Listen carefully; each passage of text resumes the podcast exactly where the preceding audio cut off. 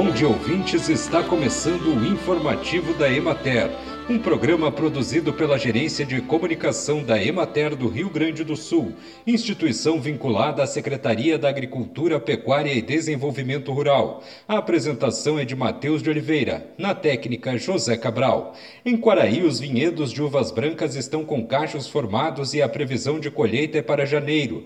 As cultivares tintas estão com cachos em formação bastante adiantados devido ao clima seco e ensolarado, sem problemas de doenças ou pragas. Na regional da Emater de Caxias do Sul, as chuvas da semana passada foram bastante providenciais para estancar as altas temperaturas e a deficiência hídrica dos vinhedos, que vinha se agravando. Porém, os volumes foram de baixos a médios, amenizando momentaneamente a situação e já há viticultores recorrendo ao recurso do seguro agrícola, principalmente para a variedade Bordeaux, que é a mais sensível à escassez de umidade no solo iniciou a colheita da safra da variedade Vênus, a mais precoce produzida nos mesoclimas mais quentes, nos vales dos maiores rios da região serrana, demonstrando cachos com ótima sanidade e de tamanho dentro do padrão.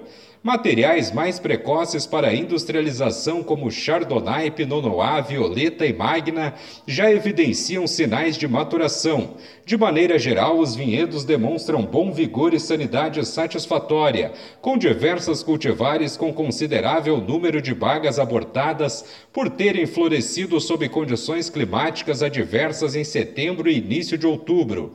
As principais práticas culturais em execução nas serras são os tratamentos fitossanitários, manejo mecânico e químico das ervas concorrentes, poda verde e adubações nitrogenada e potássica em cobertura.